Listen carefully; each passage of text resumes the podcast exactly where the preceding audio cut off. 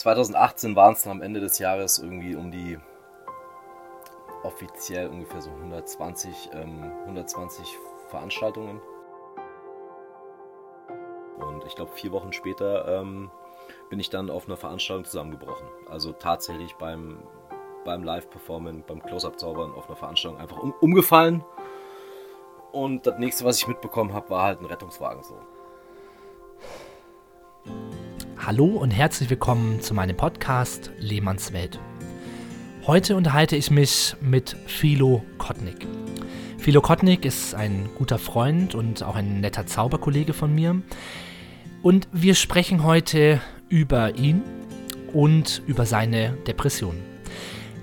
Dieser Podcast ist sehr, sehr persönlich. Philo erzählt über seinen Weg als Zauberkünstler, wie er erste Anzeichen einer Depression erkannt hat, wie es ihm damit ging, wie es ihm heute geht und vor allen Dingen, was er dagegen getan hat. Er erzählt auch, ähm, wie das Business rund um seine Zauberei die Depression ausgelöst hat, sie verstärkt hat, wie er aber trotzdem immer an der Zauberei festgehalten hat, die Liebe dazu nie verloren hat und am Ende auch mit dieser Depression gelernt hat zu leben und sie auch jetzt gut im Griff hat. Ich wünsche euch ganz viel Spaß bei diesem sehr, sehr tiefgehenden, sehr ehrlichen und sehr offenen Gespräch mit Philo. In diesem Sinne, lehnt euch zurück und hört uns beiden beim Quatschen zu. Ganz viel Spaß. Philo, ich grüße dich sehr. Vielen, vielen Dank, dass du dir die Zeit genommen hast, mit mir zu quatschen und eine Aufnahme für meinen Podcast Lehmanns Welt zu starten. Erste Frage, wie geht's dir? Dankeschön. Ähm, erstmal vielen Dank für die Einladung. Ich habe mich sehr gefreut. Und ähm, mir geht's, äh, mir geht's gut. Mir geht's gut. Ist alles okay. gesundheitlich ist alles super. Großartig. Auch äh, diese Aufnahme findet ja in der Corona-Krise statt. Da haben wir im letzten Podcast schon kurz drüber gesprochen. Ähm, wie geht es dir damit gerade? Äh, auch bei dir sind alle Shops gecancelt worden. Man hat viel Zeit zu Hause. Wie geht es dir damit gerade? Ähm, also es ist schon, es ist schon total ungewohnt. Es ist schon, es ist natürlich auch echt ganz schlimm, natürlich, weil natürlich auch finanziell das Ganze natürlich so ein bisschen negativ gerade ist dieses Jahr. Aber ich nutze die Zeit eigentlich. Also du musst ja immer versuchen, aus dem Negativen irgendwas Positives zu machen. Und das Thema ist halt nur noch Corona überall. Ich versuche eigentlich, mich davon so ein bisschen abzulenken, Sport zu machen und drauf zu hoffen, dass es bald schnell möglichst wieder in irgendeine Richtung geht, wo wir auch wieder arbeiten können. Und ansonsten muss man sich was einfallen lassen. Aber positiv, positiv denken ist, glaube ich, ähm, das Einzige, was du machen kannst, Energie tanken, weil wir werden die wieder brauchen, da bin ich mir ziemlich sicher. Ob es dieses Jahr ist, weiß man nicht, aber wir brauchen Energie und können kreativ sein. Also ich nutze die Zeit. Super. Ja, ähm, positiv denken, das wird uns äh, in dem Podcast jetzt auch noch äh, einige Male beschäftigen. Ähm, vielleicht ganz kurz, damit sich äh, die Leute so ein kleines Bild von dir machen können. Du hast ja ein äh, sehr spannendes Leben und auch einen sehr spannenden Berufsweg. Du äh, warst als Animateur im Ausland, du bist mittlerweile ein professioneller Zauberkünstler. Magst du mir und uns einfach mal so einen ganz kurzen Überblick über deine äh, Vergangenheit, deine berufliche Karriere geben? Klar, also mein Name ist Philo und ich bin äh, 39 Jahre jung. Ähm, und in diesen 39 Jahren habe ich sehr viel erlebt. Ich habe äh, insgesamt acht Jahre lang im Ausland äh, gelebt, das heißt in, äh, hauptsächlich in Spanien auf der wunderschönen äh, Insel Ibiza und war je nachdem saisonbedingt im Winter halt dann auch übersee unterwegs für Neckermann in Mexiko, Thailand und habe da auch sehr viel im Entertainment-Bereich gearbeitet. Genau, Animateur, auch Night Guide, ähm, ja, Reiseleitung, von A bis Z eigentlich alles. Und da habe ich dann auch äh, die Zauberei kennengelernt quasi. Ähm, so hat das alles angefangen. Okay, das heißt, die Zauberei hat sich quasi äh, so als Hobby für dich ähm, entpuppt. Du hast angefangen, Zauberei zu lernen, hast wahrscheinlich dann auch in deine Animationstätigkeit, ja, äh, Zauberei wahrscheinlich eingesetzt, um Gästen Spaß irgendwie zu bereiten. Ja, wir hatten, also ich hatte acht Jahre lang Trainingszeit eigentlich ähm, mit ähm, betrunkenen Menschen in Feierlaune zu zaubern. Das war eigentlich das perfekte Testpublikum. Genau, also wenn man da besteht, dann äh, schafft man es auch im Bierzelt in Deutschland. genau, absolut, ja. Und ähm, dann bin ich irgendwann nach Deutschland zurückgekommen und habe ähm, an dem Projekt gearbeitet, mich damit selbstständig zu machen. Und ich dachte ja gar nicht, dass das überhaupt funktioniert. Also die Idee war eigentlich von meiner damaligen Freundin, dass die gesagt hat, ey, nutz das, versuch damit Geld zu verdienen. Und ja, dann ist das Ganze entstanden bis zum heutigen Tag mit allen Höhen und Tiefen, die wir heute sicherlich noch besprechen werden. Definitiv. Ähm, aber nochmal ganz kurz äh, so äh, zum Zaubern. Das heißt, du hast quasi, ähm, wie du noch im Ausland gelebt hast, als Animateur gearbeitet hast, hast du die Zauberei angefangen, hast dann irgendwann gemerkt, ähm, dass es auf der einen Seite was ist, was dir Spaß macht, auf der anderen Seite auch was ist, ähm, was dir liegt, was du gut kannst. Und quasi den Hauptberuf als Zauberer hast du dann in Deutschland gestartet. Das habe ich richtig verstanden, oder? Genau, das habe ich dann in Deutschland gestartet. Das war im Jahr 2010. Als ich, ja, 2000, Ende 2009 bin ich zurückgekommen, ja, 2010. Wobei die ersten drei, vier Jahre, muss man ganz ehrlich sagen, war, ähm, war da jetzt nicht viel, nicht viel drin. Also jetzt hauptsächlich Geld damit zu verdienen. Ich habe sehr viele Promotion-Jobs gemacht. Ähm, Nebenzu habe auch im Edeka gestanden und äh, Obst äh, verteilt und Gemüse geschnitten und Ananas geschnitten. Habe aber da auch schon überall gezaubert und habe mir da auch schon so ein, so ein Netzwerk angefangen aufzubauen. Und heutzutage arbeite ich für die Edeka halt äh, sehr, sehr oft und mache für die auch ganz tolle Galas und so. Also ähm, ich habe da schon angefangen, so ein bisschen das Netzwerk zu betreiben äh, zu der Zeit. Mhm. Ja. Das heißt, du hattest aber von Anfang an wirklich diesen Plan zu sagen, ich möchte die Zauberei als meinen Beruf starten, hast dich dann natürlich mit anderen Jobs über Wasser gehalten, aber hast immer kontinuierlich an der genau. Zauberei genau. und an deiner Show gearbeitet. Klar, alles, was an Geld reinkam durch die Zauberei, habe ich reinvestiert in die Zauberei, habe ähm, natürlich auf dem Weg tolle Menschen kennengelernt, äh, denen ich heute auch sehr viel äh, verdank zu verdanken habe. Ne? Also sehr viele, sehr viele Zauberer, Profi-Zauberer zu dem Zeitpunkt, ähm, die ich auf dem Weg getroffen habe. Mein erster Kontakt in die Zauberwelt war zu Alexander Christ nach äh, München, ähm, der mich äh, schon angeschoben hat in die richtige Richtung. Und der zweite Kontakt war dann auch schon, glaube ich, Alexander Kölle, der, von dem ich sehr viel gelernt habe, einfach auch. Und ja, so ging das dann weiter und ähm, bis zum heutigen Zeitpunkt, ja. Großartig. Und mittlerweile ist es so, dass du ähm, zu 100% äh, Berufszauberer bist. Du bist Zauberkünstler, verdienst damit deinen Lebensunterhalt bist wahnsinnig viel unterwegs, bist viel gebucht. Ähm, also dein Plan ist aufgegangen, was die Zauberei angeht, richtig? Ja, absolut. Also ähm, mir hat das total Spaß gemacht und ähm, ich muss auch ganz ehrlich sagen, ich wüsste auch nicht, was ich sonst gemacht hätte, wenn ich, äh, als ich zurück nach Deutschland gekommen bin. Wenn du so lange im Ausland warst, kannst du nicht mehr irgendwie in einen normalen Beruf gehen. Das ist ganz, ganz schwierig. Also das war mit der Zauberei das war mit der Zauberei schon ganz gut, dass sich das so entwickelt hat. Aber auch ohne Druck hat sich das entwickelt. Ne? Ich wollte jetzt nicht Millionär werden oder habe das auch immer noch nicht vor, aber ich wollte halt immer was machen, was irgendwie Spaß macht und was mir auch Freude bringt. Ähm, dachte ich zumindest bis zu dem Zeitpunkt, weil es hat nicht nur Freude gebracht, das Ganze. Das äh, habe ich natürlich auch festgestellt. Genau, und ich glaube, da sind wir jetzt auch schon an dem Punkt, ähm, wo wir ja auch im Vorgespräch gesagt haben, da möchtest du jetzt quasi mal so dein äh, Buch des Lebens aufmachen und auch mal so ein bisschen über die Schattenseiten ähm, sprechen. Und zwar begleitet dich ja schon sehr lange Zeit, eigentlich äh, im Prinzip auch in der Zeit, wo du deine Zauberkarriere aufgebaut hast, eine Depression, richtig? Ähm, ja, genau.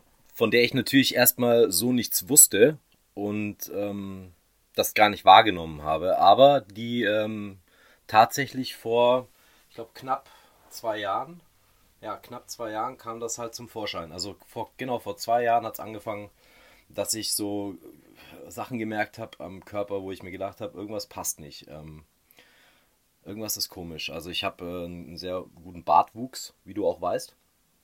Und ähm, ich habe dann so die ersten Löcher halt gesehen, also im Gesicht. Ne? Ähm, also der Bart ist an gewissen Stellen äh, in einer runden Form nicht mehr äh, gewachsen. Also es waren halt wie so weiße Flecken im Gesicht, die immer größer wurden. Das waren so die ersten Anzeichen.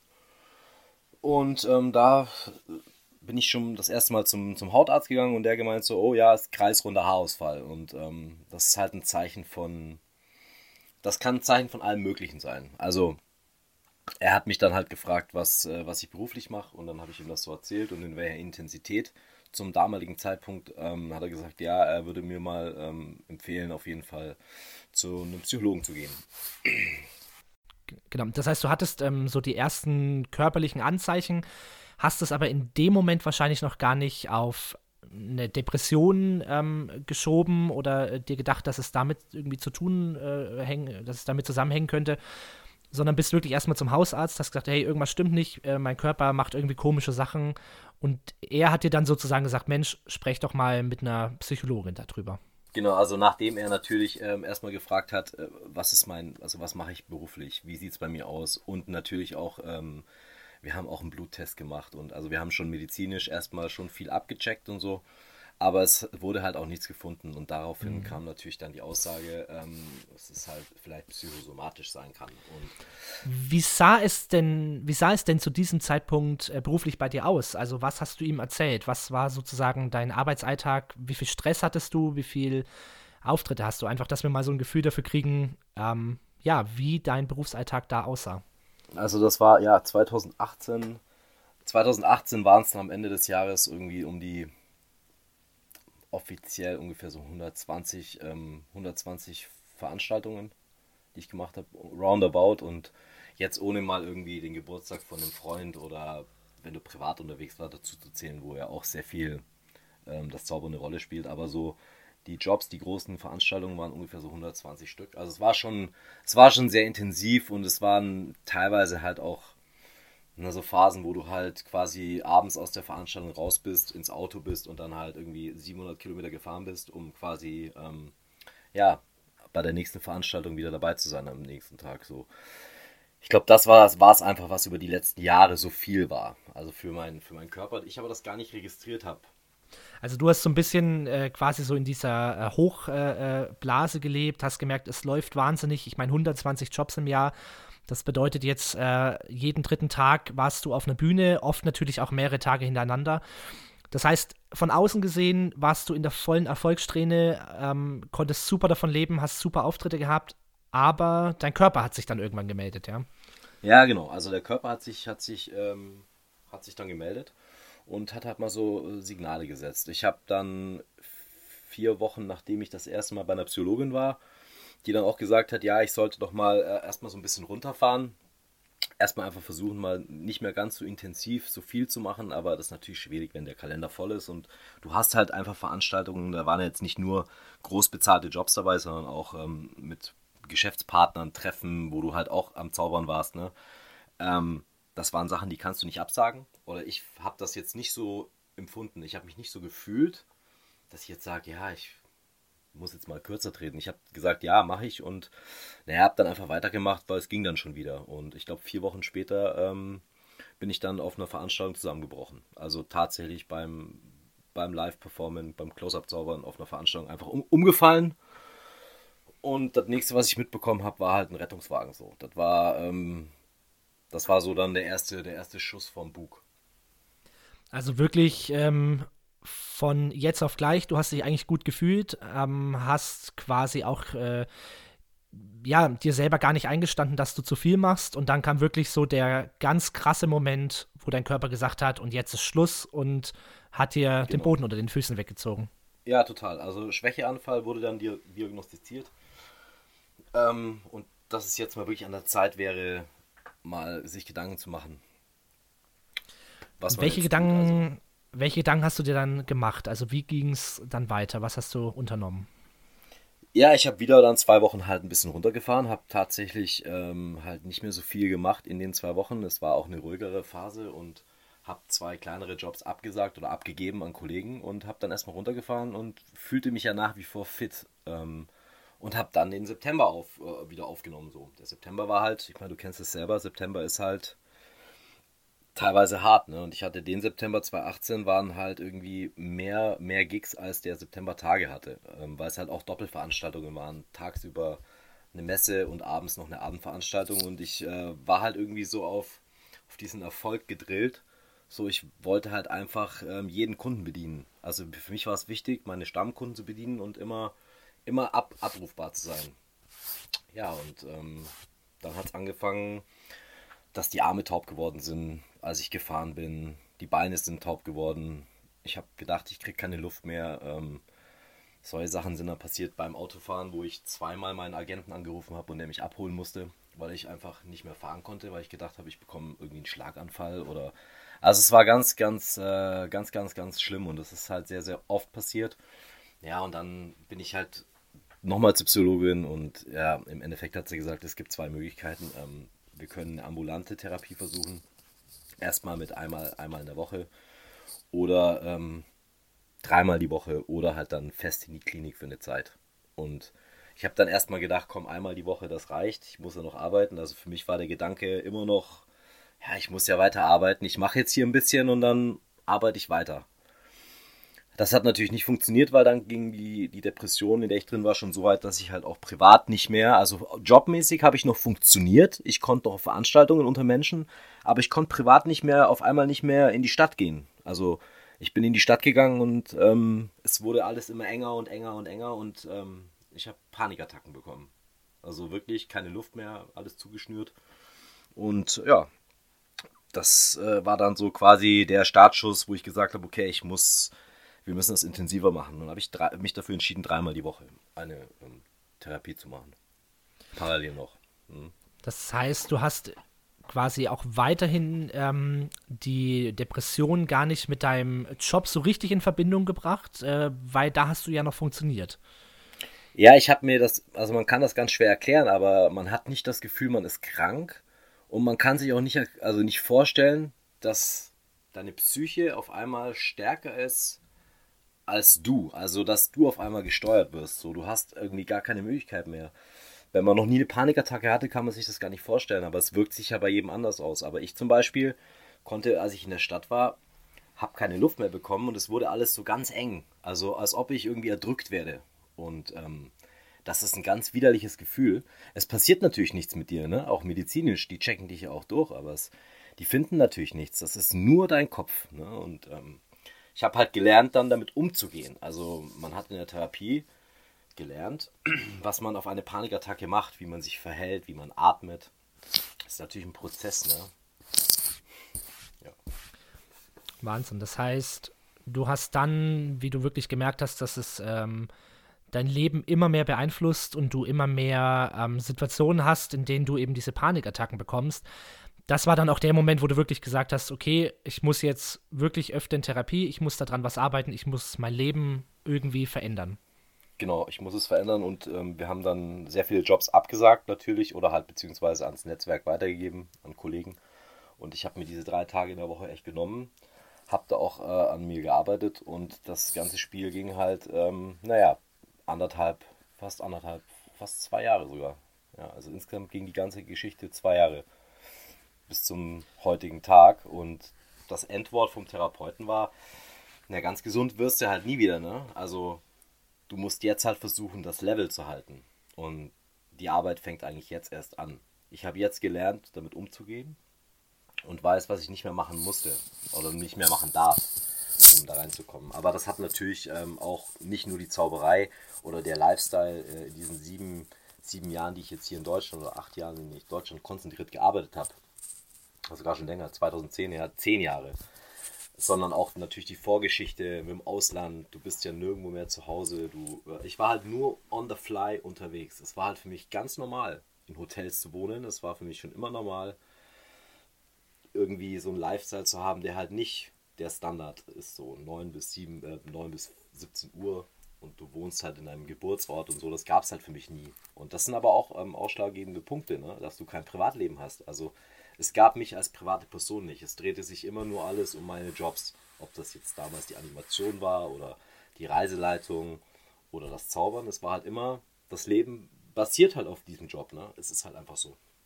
Und das hat mich, glaube ich, zerpflückt. Ne? Wahnsinn. Und welche Rolle hat denn dann sozusagen auch innerhalb dieser Therapie oder auch innerhalb der Sitzungen mit deiner Psychologin die Zauberei gespielt? Also du hast mir erzählt, sie ist auch teilweise mit zu Auftritten gegangen, um quasi ein Gefühl dafür zu kriegen, in welche Situation du dich da begibst, oder? Genau, also als wir angefangen haben, wirklich die intensive Therapie ähm, zu machen, ähm, hat meine Therapeutin gesagt, sie würde sich das gerne mal angucken, weil sie einfach ein Gefühl dafür bekommen will, was ich denn so mache und was für ein Aufwand das ist, psychisch gesehen. Ne, klar, die wusste, die hat meinen Kalender ja auch gesehen, wir haben das ja alles offengelegt, äh, was meine Touren waren und teilweise, dass ich wirklich von A nach B gefahren bin und weitergearbeitet habe. Ähm, und dann hat sie sich das angeguckt und hat gesagt, also von dem abgesehen, dass sie keine Ahnung hat, wie das alles funktioniert und sie das total beeindruckend fand, also fand ich auch sehr witzig, ähm, sagt sie, es ist natürlich ein wahnsinniger Energieaufwand, wenn du Close-Up so arbeitest, wie Close-Up-Künstler arbeiten sollten. Das heißt, aufmerksam, sehr konzentriert, versuchen die Leute zu fokussieren, ähm, versuchen zu checken, kommt einer dazu, geht einer weg, ist dann Geschäftsführer in der Ecke. Also es ist ja schon ich sehe ein Close-Up-Gig schon als sehr, sehr schwierig an, wenn du mhm. wirklich aufmerksam mit den Leuten umgehen willst. Also wenn du wirklich versuchen willst, aufmerksam zu sein beim Zaubern. Genau, vielleicht müssen wir ganz kurz, vielleicht müssen wir ganz kurz für die Hörer, die jetzt ähm, nicht so in der Zaubervokabel drin sind, ähm, im Vokabular. Äh, Close-Up-Gig bedeutet äh, Tischzauberei. Das heißt, man ist als Zauberkünstler über eine gewisse Zeit, sagen wir mal zwei, drei Stunden, bei einer Veranstaltung gebucht mischt sich unter die Gäste, man zaubert äh, an den Essenstischen, an den Stehtischen, im Raucherbereich. Also ist sozusagen mit Ankunft schon im Job drin. Das ist so ein bisschen der Unterschied zum äh, Bühnenauftritt. Man fährt hin, man hat seine Probe, man ähm, konzentriert sich noch ein bisschen im Backstage, dann ist man diese 30 Minuten ähm, zum Beispiel auf der Bühne, geht von der Bühne und damit hat man seinen Job erledigt. Ähm, und da ist eben die Close-Up-Zauberei, die Tischzauberei schon deutlich fordernder, weil man eben dauernd ansprechbar ist, wie du eben gerade gesagt hast, man ist die ganze Zeit aufmerksam, wo sind welche Kunden, mit wem habe ich schon gezaubert, mit wem habe ich noch nicht gezaubert. Also man ist quasi drei, vier, fünf Stunden, je nachdem, wie lange es eben äh, gebucht ist oder wie lange der Auftritt dauert, im hundertprozentigen Fokus. Genau, total. Du hast also auch Leistungsdruck, das habe ich zum Beispiel nie so empfunden, aber das hat meine Psychologin mir gesagt. Und dann sagt sie, klar, sie stehen hier für so eine große, für so ein Unternehmen Sie ähm, benutzen die Produkte von denen. Sie machen ja jetzt nicht nur Kartentricks, sondern ich zauber ja auch ähm, produktbezogen. Das heißt, wir lassen uns Sachen einfallen für die Kunden, ob es Kleinigkeiten sind oder größere Sachen. Naja, das ist natürlich ein Leistungsdruck, der da besteht. Unterbewusst hat sie mir das erklärt. Also ich empfinde das nicht so, aber sie sagt so, du hast eigentlich die ganze Zeit Pressure. Also du bist die ganze Zeit, hast du schon einen gewissen Druck, dass du halt immer dem gerecht werden musst, ne, den Leuten. Das ist, äh, ist ein Druck, der baut sich auf. Und das ist bei jedem ja unterschiedlich. Das kann sein, dass ich da in der Hinsicht vielleicht empfindlicher bin als du. Ja, es kann aber auch sein, ähm, dass du vielleicht schon vier Jahre früher in der Intensität so einen Burnout bekommen hast, ne? wenn man jetzt mal das Wort in den Mund nehmen will. Das ist halt bei jedem Menschen unterschiedlich. Genau, und ich glaube, das Spannende daran ist ja, dass in dem Moment, wo du diesen Job gemacht hast, hast du ja Glücksgefühle empfunden, ja, weil dieses ähm, gelobt werden, gemocht werden, löst ja in einem erstmal was Positives aus. Aber unterbewusst scheint ja dann quasi dieser ganze Druck, dieser ganze Stress, ähm, ja, eben diese Depression immer weiter äh, gefüttert zu haben. Ist das richtig oder habe ich das völlig falsch ausgedrückt? Nee, das ist, äh, das ist absolut, absolut, äh, absolut richtig. Also ich habe das auch nicht verstanden, weil ich ja gesagt habe, ich kann das gar nicht äh, verstehen. Ich habe einen tollen Job und so, ich ich liebe das, wenn, wenn ich Feedback bekomme und so. Das ist wie eine, das ist halt, ja, das ist wie eine Droge, ne? Klar. Du bekommst ja ganz tolle Sachen von den Leuten zurück und jeder hört das natürlich gerne. Ähm, aber, sagte, wenn das, wenn das zu häufig der Fall ist und du keinen Ausgleich hast in deinem Leben, also irgendwas anderes, was dich fordert oder was, wo auch mal negativ ist, dann ist das zu viel positiv. Und ähm, ich meine, man muss das vielleicht erklären. Ich habe tatsächlich, mein Leben hat sich tatsächlich nur noch um das äh, um das äh, irgendwie abgespielt. Also es war nur noch Zaubern, es war nur noch Business, es war nur noch, ich will eine Marke kreieren, ich will, ich will was erreichen, ich habe Bock, tolle Jobs zu machen. Ich war halt nur noch auf, äh, auf dem Thema Zauberei unterwegs und habe halt auch nichts Privates mehr an mich rangelassen, so wirklich. Also das heißt, mhm. Hobbys oder es war immer Zaubern. Ja, ich ja. denke, das ist was, was viele Menschen kennen, die quasi ihr Hobby zum Beruf gemacht haben, dass man ja auf der einen Seite dann eben sich in seinem Beruf mit der Zauberei beschäftigt, aber ja trotzdem noch diese private Leidenschaft für Zauberei hat und sich auch privat einfach mit Zauberern trifft, mit Zauberei beschäftigt, neue Ideen kreiert. Das heißt, Privatleben und Berufsleben vermischt sich halt zu 100 Prozent. Ja? Und ich glaube, dass da natürlich auch die Gefahr liegt, ähm, es gibt ja diesen alten Spruch, wenn man sein Hobby zum Beruf macht, verliert man sein Hobby. Aber man versucht natürlich trotzdem immer zwanghaft, äh, teilweise schon, das Hobby auch weiterhin zu erhalten. Ne? Und ich glaube, dass eben genau da diese Gefahr liegt, wie es dann halt bei dir quasi auch war, dass man eben gar keine anderen Themen im Leben mehr hat. Ja? Also das kenne ich aus meinem Leben auch, äh, dass einfach 24 Stunden der Kopf sich irgendwie um das Thema Zauberei dreht. Ja? Und das war ja letztendlich wahrscheinlich auch das, was dann deine Psychologin damit gemeint hat, dass man vielleicht mal einen anderen Ausgleich bräuchte, außer immer zaubern, zaubern, zaubern, ja. Ja, total. Und dann ist es erstmal tatsächlich total schwierig, ähm, was zu finden, weil du sitzt dann da und dann sagt sie, ja, was, was könnte denn was sein? Und ähm, klar, ich, hab, ich war immer gern laufen ähm, und ich habe immer Sport gemacht, ich gehe regelmäßig trainieren. Aber sie sagt halt, dass wir brauchen halt mal was komplett anderes. Also irgendwas, was dich jetzt auch mal so ein bisschen fordert. Ne? Laufen fordert dich nicht, das ist für dich schon Alltag. Weil ich habe Laufen immer als Job gesehen, auch so ein bisschen. Ne? Man muss fit sein für seine Kunden.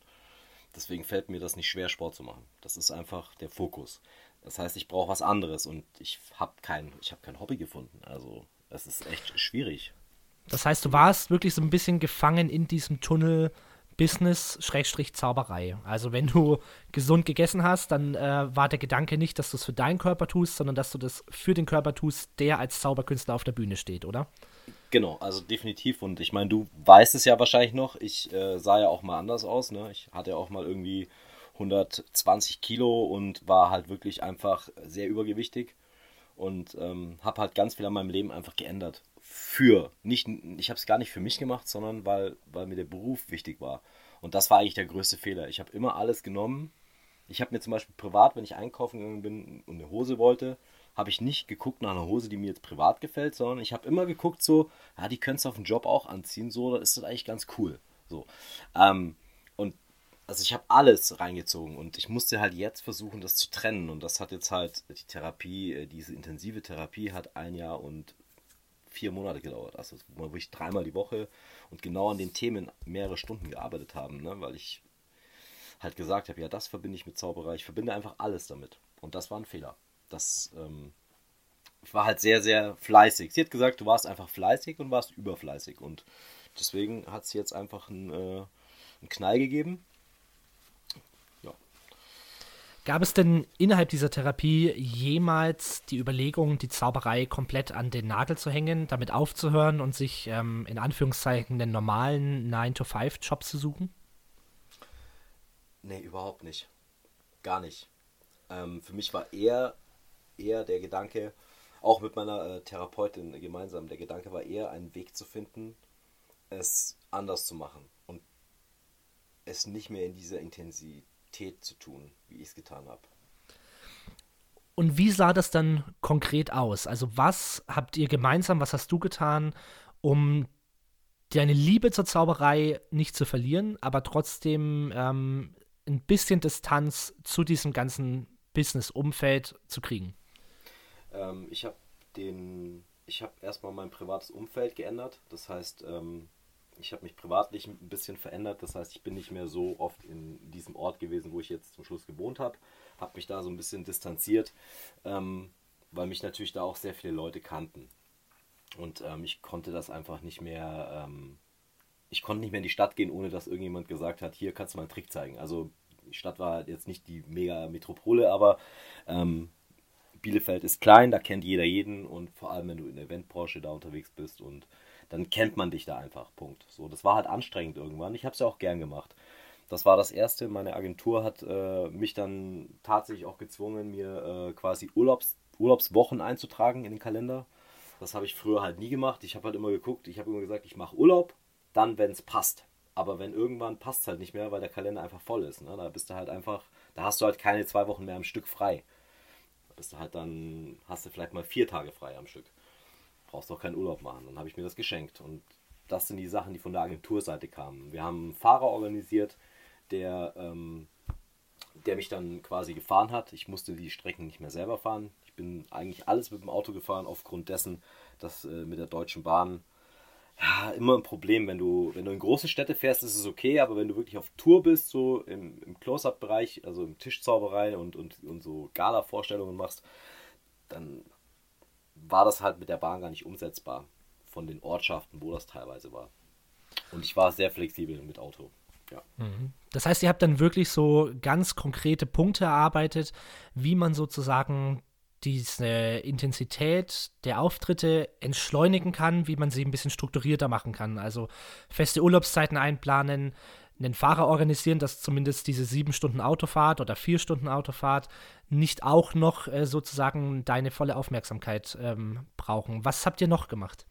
Gagen, wir haben die Gagen erhöht. Wir haben ähm, nicht mehr alles angenommen. Also ich habe mich dann halt auch losgerissen von gewissen ähm, Jobkategorien. Jetzt Tante Emmas Geburtstag ähm, habe ich halt dann nicht mehr gemacht und Hochzeiten versuche ich auch zu umgehen, weil das nie, also ich war nie so ein Fan davon, ähm, auf Hochzeiten zu zaubern, außer es war jetzt halt für einen Kunden, der mich schon in der Firma gebucht hat und ich hatte einen persönlichen Bezug zu der Person. Dann war das okay. Aber wir haben diese Sachen nicht mehr gemacht. Das heißt, wir haben da schon immens viele Jobs eingespart. Und früher war mir das egal. Ich habe mir halt immer gedacht, du musst dem Schicksal Angriffsfläche geben. Wer weiß, wer auf dem Geburtstag von Tante Emma äh, sitzt. Ne? Und genauso war es ja auch. Ich habe genau bei solchen Veranstaltungen, wo ich wirklich für ein kleines Geld gezaubert habe, weil ich gesagt habe, ey, das ist jetzt halt nur Tante Emma, die hat halt keine Kohle, ist egal, komm, machst du halt für die Kohle. Habe ich halt immer, habe ich immer so getan. Aber so habe ich meine ganzen Großkunden auch irgendwie kennengelernt. Durch einen Zufall. Und ähm, deswegen habe ich mir halt immer gedacht, dass der richtige Weg ist. Aber es ist halt nur bis zu einem gewissen Punkt gewesen. Naja, man befindet sich da ja auch schnell in einem Dilemma. Also das kenne ich auch total aus meiner Welt, aus meinem Berufsalltag, dass man auf der einen Seite ähm, eigentlich zu keinem zu keiner Anfrage Nein sagen möchte. Man möchte eigentlich äh, jeden Auftritt wahrnehmen, man möchte alles machen, weil man natürlich auch liebt, was man tut und auf der anderen Seite aber halt auch ans Business denkt und sagt, hey, aus jedem Auftritt kann was anderes entstehen. Und ich glaube, das ist für viele Leute, die ihren Weg in die Selbstständigkeit ähm, finden, und ich glaube, da ist es egal, in welchem Bereich, in welcher Branche man das macht, dass man irgendwann Nein sagen lernen muss und auch für sich selber mal so einen Fahrplan macht, was koste ich, was sind die Auftritte, die ich anbiete und dann auch wirklich nur noch diese Sachen annimmt. Ne? Und das ist schwierig. Also das war für mich total, äh, also eigentlich unlösbar.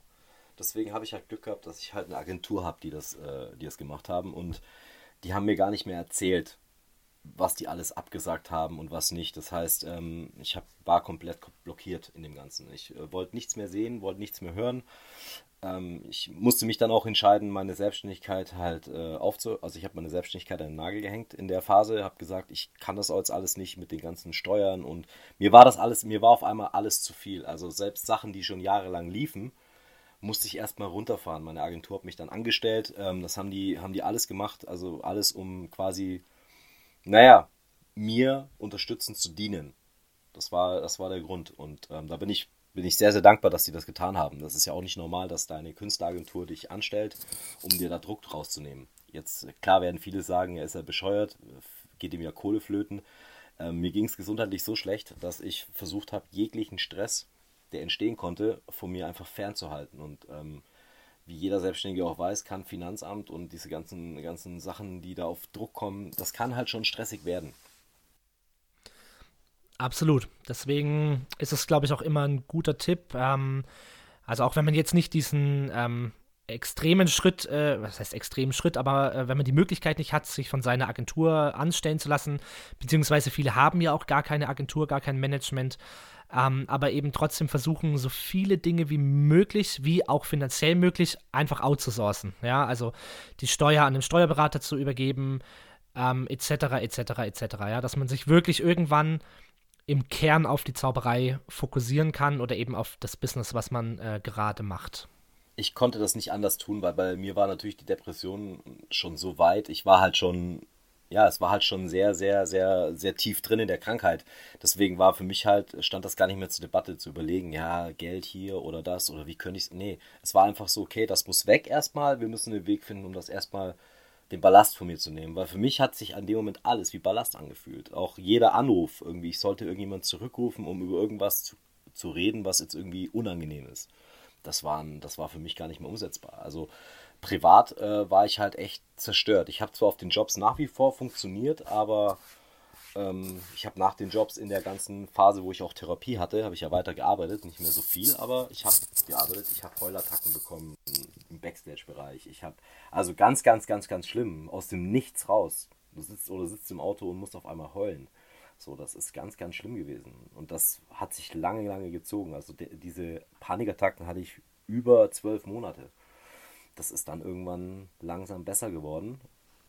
Und dann war das auch ein Scheißgefühl, wo du keine, wo du, wo ich drei Wochen keine Panikattacke mehr hatte, hatte ich noch mehr Schiss, dass auf einmal eine kommt oder was ist denn jetzt los? Also du lernst deinen Körper schon wieder neu kennen. Das ist, das hört sich, äh, das ist ganz, ganz, ganz, ganz schlimm. Also es hört sich wahrscheinlich für jeden, der das jetzt hört, total bescheuert an. So denkt man sich, der hat einen an der Macke und so, ja, so ist es auch.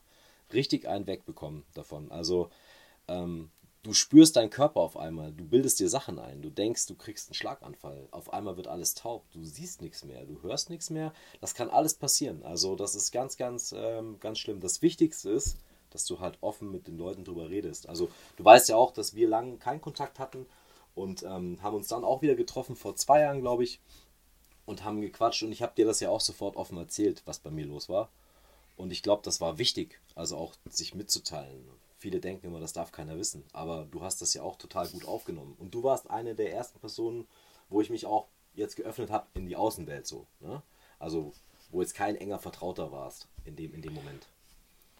Ja, das freut mich. Also, ich glaube eben, ähm, also auf der einen Seite finde ich es äh, wahnsinnig mutig, ähm, damit offen umzugehen. Auf der anderen Seite, wie du eben schon sagst, klingt es eben auch so, als wäre es auch für dich wichtig, damit offen umzugehen. Einfach um natürlich auch die Menschen, die in dieser Phase, wo du quasi deine sozialen Kontakte auf Null gefahren hast, ähm, dass die einfach auch äh, dann zurückblickend verstehen, warum es denn so war. Ja, weil ich glaube, in dem Moment, wo quasi diese, diese akute Phase war, ist es natürlich schwierig, ähm, anderen Leuten zu erklären, was mit einem selber los ist, wenn man es selber noch gar nicht so richtig versteht. Ja, und so wie ich dich äh, kenne und, und wir reden ja auch äh, viel, ist halt jetzt gerade wahrscheinlich so ein Moment, wo du selber verstehst, was denn eigentlich los war und was denn los ist. Und ja, auch so ein Stück weit, glaube ich, anderen, ja, so ein bisschen, äh, andere so ein bisschen warnen möchtest, ähm, dass sie eben nicht die Fehler machen, die du gemacht hast.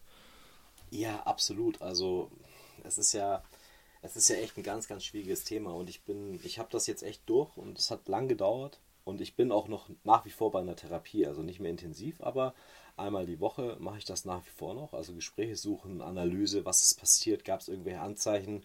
Es ist ein langer, langer Prozess, also ich werde sicherlich noch zwei Jahre zu einer Psychologin gehen, die mich da weiterhin betreut, aber ich kann jedem nur sagen, ähm, also das Wichtigste ist, glaube ich, dass man sich seine Auszeiten nimmt. Ähm, dass man einfach mal runterfährt und dass man wirklich, wirklich, egal wie ehrgeizig man ist mit dem Business, man muss sich die Pausen gönnen.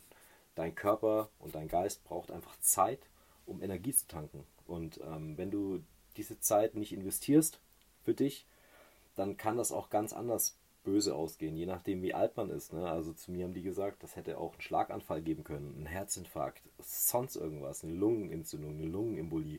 Da kann sich alles ergeben. Deswegen ist eigentlich mein Tipp, achtet auf euren Körper, hört auf euren Körper, wenn ihr euch, weil der Körper gibt euch Anzeichen, auf jeden Fall.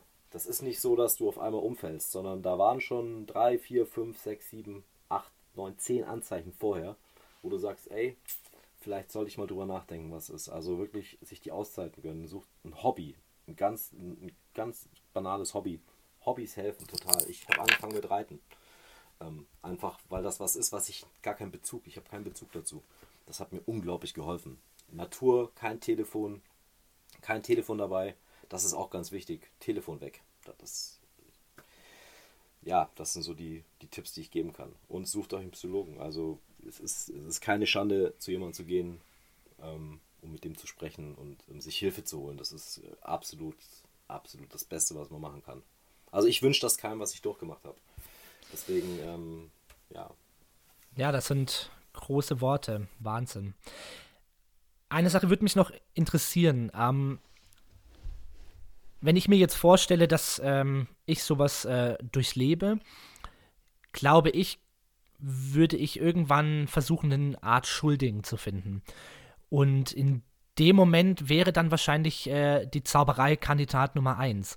Gab es denn jemals ähm, in dieser ganzen Zeit einen Moment, wo du der Zauberei die Schuld gegeben hast, vielleicht auch ist, äh, so ein bisschen die Leidenschaft verloren hast, die Liebe zur Zauberei verloren hast und dir gedacht hast, ähm, ich mache irgendwie was anderes, ich will keine Zauberei mehr in meinem Leben haben. Ähm, also, verstehst du, was ich meine? War irgendwann die Zauberei so der Schuldige für dich oder war für dich immer die Liebe der Zauberei da und du hast die Fehler an dir selber gesucht, wenn man überhaupt von Fehlern sprechen kann? Ja, ähm, tatsächlich habe ich nicht, ein, nicht einen negativen Gedanken an, äh, an, das, an die Zauberei verloren. Also das stand für mich komplett außer Debatte, weil mich das auch, mir das schon auch geholfen hat in der Zeit. Klar, ne? man ist konzentriert, ich habe angefangen wieder Bücher zu lesen und so.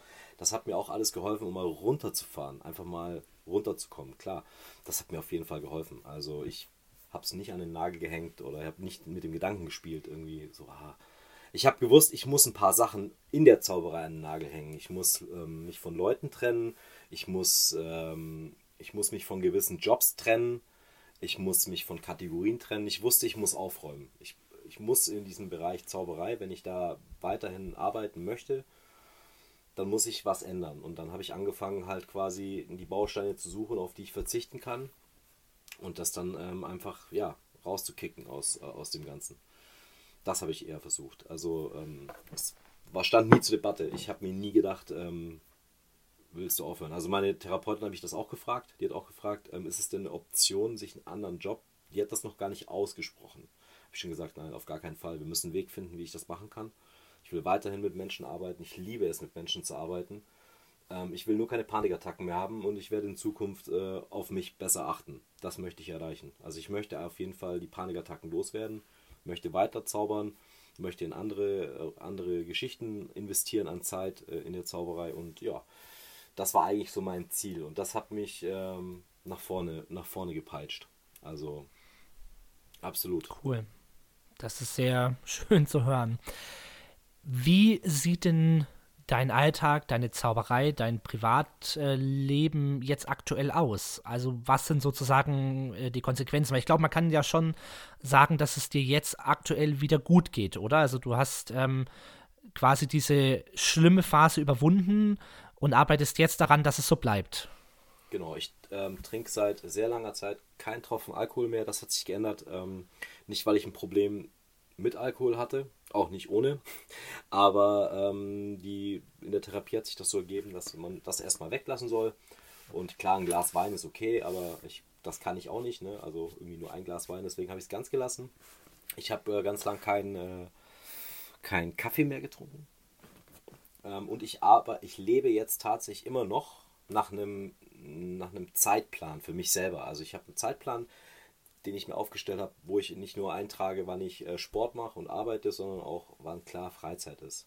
Hm, das muss ich jetzt aktuell noch so machen, weil es für mich immer noch nach wie vor schwer ist, ähm, mir Privatleben zu nehmen.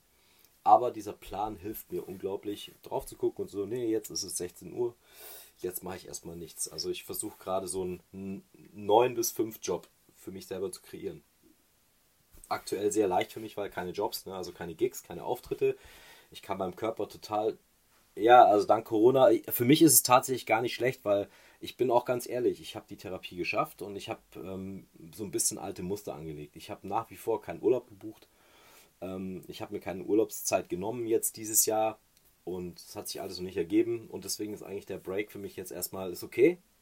Es darf natürlich nicht länger dauern, weil man braucht ja auch das Geld, aber ich nutze die Zeit jetzt, um zu lernen, einen Alltag zu kreieren für mich. Ne? Das heißt wirklich morgens aufstehen, ich mache meinen Sport, ich arbeite dann an gewissen Sachen, ich telefoniere mit Leuten, ich mache Netzwerk und dann irgendwann ist halt einfach mein Privatleben, was, äh, was halt startet und wo ich dann halt wirklich versuche und es ist echt schwer, jetzt kein Zaubervideo anzugucken, jetzt nicht die ganze Zeit irgendwie äh, irgendwas in der Hand zu haben. Ja, und wenn ich Telefonate führe, dann versuche ich auch das klappt gar nicht, aber ich versuche auch dann mal andere Themen zu besprechen mit Freunden.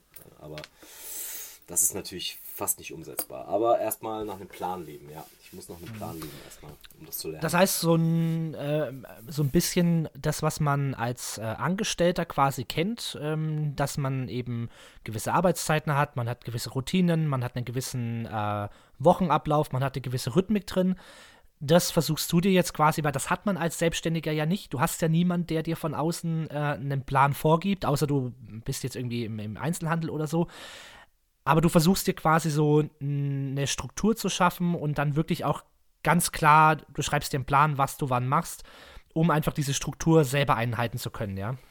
Genau, also ähm, ich hab, musste ja auch erstmal rausfinden, wie ich sowas mache. Die Therapeuten haben mir einen Tipp gegeben, nach Plan zu leben. Ähm, ich konnte mir erstmal nichts darunter vorstellen. Dann habe ich mit einem guten Freund von mir äh, gesprochen aus Köln, der ähm, auch im künstlerischen Bereich tätig ist, auf, auf Bühnen und ähm, der auch einen Burnout hatte. Und der hat mir dann äh, halt diesen Tipp gegeben ist, und hat mir das auch gezeigt, wie er es gemacht hat in seiner Phase und quasi sich an den Tagen, wo er keinen Auftritt abends hatte, halt versucht, einen geregelten Tagesablauf reinzukriegen. Ja, so. Und die Tage, wo Auftritte sind, halt klar den Sport, wenn man das möchte, aber halt keine, keine Trainingsstunden reinnimmt, keine, komisch, keine Meetings, ähm, soweit es halt geht. Also soweit es umsetzbar ist. Aber erstmal zu gucken, dass man da eine regelmäßig reinkriegt. Ne? Der Tag, an dem der Auftritt ist, an dem ähm, sollte man halt ganz entspannt alles machen, aber halt jetzt nicht unbedingt nochmal sechs Stunden lang äh, Karten mischen, üben oder sonst irgendwas, sondern wirklich der Tag ist, die Energie ist für den Abend da und die anderen Tage, wo man keine, keine Abendveranstaltung hat, konzentriert einen Tag Büroarbeit, den anderen üben, was halt so anfällt, ne? Und dazwischen genau. den Sport. Aber das lerne ich jetzt gerade tatsächlich äh, für mich selber ganz, ganz neu. Und ähm, man fühlt sich da wie ein Kleinkind, weil man neue Sachen, weil man das alles neu lernen muss. ja, ich habe ich hab da bei mir zum Beispiel, ähm, also für mich war einer der wichtigsten Schritte, ähm, um quasi eine Struktur reinzubringen, ähm, dass ich mir ein Büro, einen Proberaum und ein Lager gemietet habe. Also ich habe ähm, hier so relativ äh, große Räume, es sind auch mehrere Räume. Ich habe ein Büro, ich habe einen Kreativraum, ich habe einen Proberaum, ich habe ein Lager.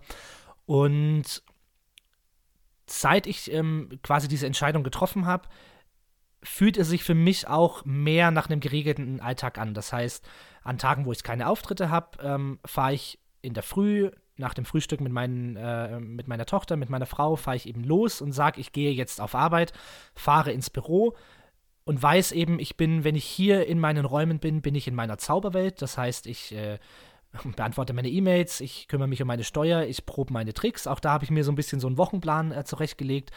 Und wenn ich dann aber nach Hause fahre, weiß ich, jetzt ist das Business vorbei und jetzt habe ich Feierabend. Und ich habe auch wirklich keine Zaubersachen mehr. Also äh, klar, ein Kartenspiel fliegt noch irgendwo rum zu Hause, aber ich habe eigentlich nichts mehr ähm, Zaubertechnisches zu Hause, dass ich da wirklich privat bin.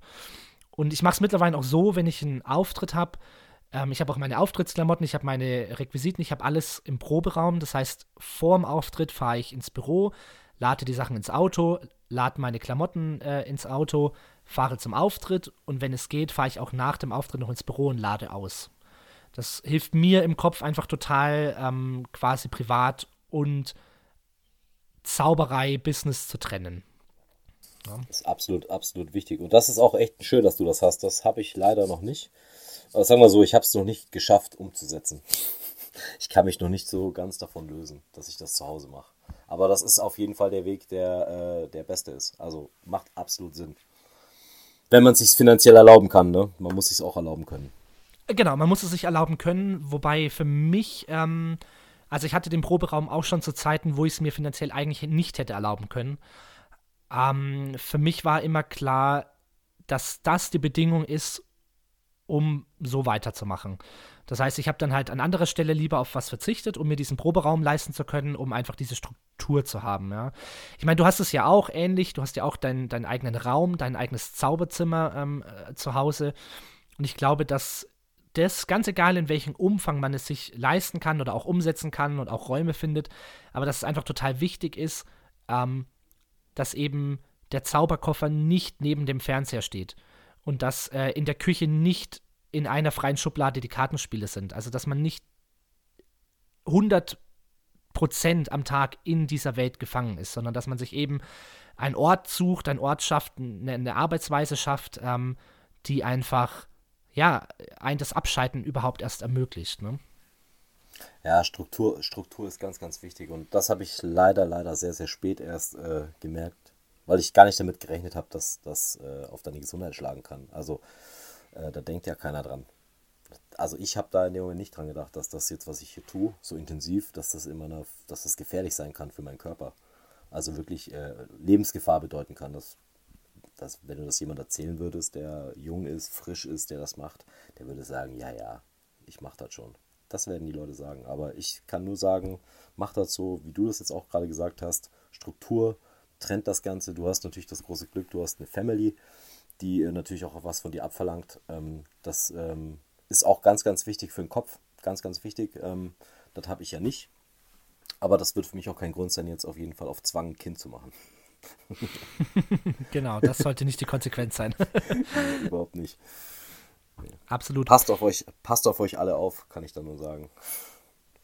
Ja, und ich glaube, das ist eine sehr, sehr wichtige Message ähm, für jeden Selbstständigen oder auch ähm, ja, im ganz normalen Angestelltenverhältnis ähm, kann ja sowas auch passieren, dass man zu viel Arbeit mit nach Hause nimmt, dass man dann plötzlich abends auf dem Sofa doch nochmal die Geschäfts-E-Mails checkt. Ähm, und ich glaube, dass die Message, die du mir, uns allen gerade mitgibst, eine der elementarsten ist, wenn man mit seiner Leidenschaft Geld verdienen möchte. Dass man einfach Beruf und Alltag bewusst trennt und sich eine Struktur schafft. Ja, absolut. Und macht keine unvernünftigen Stunts. Also jetzt nicht nochmal nachts irgendwie 600 Kilometer zu fahren und so. Das muss alles nicht sein. Das ist, äh, da können wir noch stundenlang drüber reden, was alles passiert ist, äh, was nicht so cool war, von Sekundenschlaf über. Das, äh, das sind alles Sachen, die muss man einfach äh, sein lassen. Also passt auf euch auf. Hört auf Super. Ich würde so zum Abschluss ähm, gern noch einmal so zur Zauberei ähm, kommen wie hat sich denn deine Zauberei in dieser Phase verändert? Also, oder gab es überhaupt eine Veränderung? Also wurde sie kreativer? Hast du ähm, die Art der Auftritte auch verändert? Wurde sie wieder leidenschaftlicher? Gab es da eine Veränderung? Ja. Ich würde ich würd sagen, in den letzten, in den letzten, ja, in den letzten drei Jahren eigentlich schon. Also seit ich auch äh, Kontakt jetzt hatte mit der, äh, mit der spanischen Schule der Zauberei, da hat sich schon in meinem Kopf viel geändert von den Emotionen her und durch den, durch den Burnout ähm, absolut. Also ich wollte mehr Qualität in die Zauberer reinkriegen. Das heißt, ich wollte eben nicht mehr auf dem Volksfest irgendwie um die Ecke irgendwie zaubern und ähm, auf Veranstaltungen, wo nur Besoffene sind, sondern ich wollte mehr Qualität reinkriegen. Also ich habe eher so mich verändert in der Denkensweise, was ich machen möchte.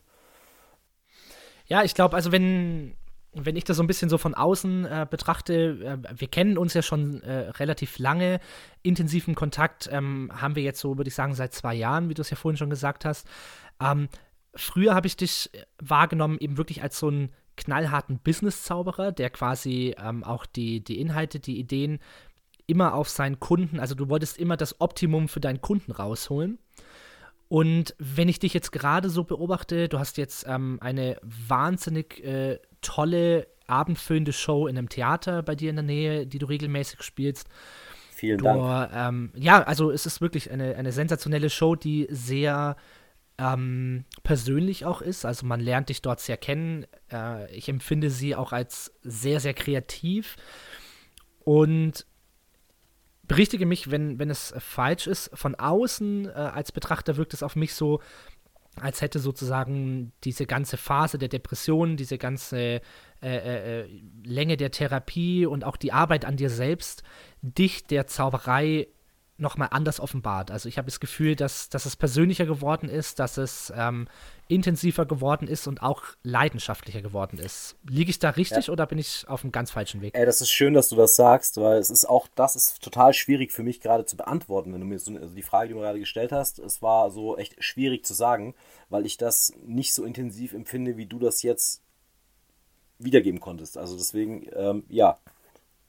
Ja, klar, weil das Projekt Theater ist tatsächlich auch in dieser ganz schlimmen Phase äh, entstanden, unter anderem. Ja, das hat, ja wenn, wenn du es so sagst, stimmt, fällt mir auch jetzt, jetzt erst auf. Dass äh, cool. äh, das Theaterprojekt genau in der, in der Zeit war, ja, siehst du, das habe ich gar nicht so wirklich registriert. Toll, das ja. ist schön. Und, ja, das freut äh, ich hoffe, mich. Du kommst, ich hoffe, du kommst natürlich auch wieder zu mir in die Show und äh, spielst wieder, weil äh, das war sehr, sehr, sehr, sehr schön mit dir. absolut, geil. absolut. Definitiv werde ich wiederkommen und äh, freue ich mich schon sehr, wenn ich wieder mit dabei sein kann. Mein Lieber, ich würde an dieser Stelle jetzt ähm, das Boot so ein bisschen in den Hafen äh, hineinsegeln wollen. Ähm, erstmal vielen, vielen, vielen Dank, dass du so offen von dir erzählt hast, aber auch Fehler ähm, uns gezeigt hast, die so vielen von uns passieren und passieren können. Gibt es denn noch so einen abschließenden Satz, äh, wo du sagst, wenn wir jetzt schon diese kleine Öffentlichkeit hier betreten und du deine Geschichte erzählst, dieser eine Satz, der sollte unbedingt hängen bleiben? Große Träume fangen mit kleinen Schritten an. Das ist doch ein großartiges Schlusswort. Philo, vielen, vielen Dank für deine Zeit, für deine Offenheit und ich drücke dir alle Daumen, dass all deine Pläne und auch deine ganze Struktur, die du dir aufgebaut hast, weiterhin so gut funktionieren und dass es dir gut geht weiterhin. Vielen, vielen Dank, dass ich da sein durfte und es hat sehr viel Freude bereitet.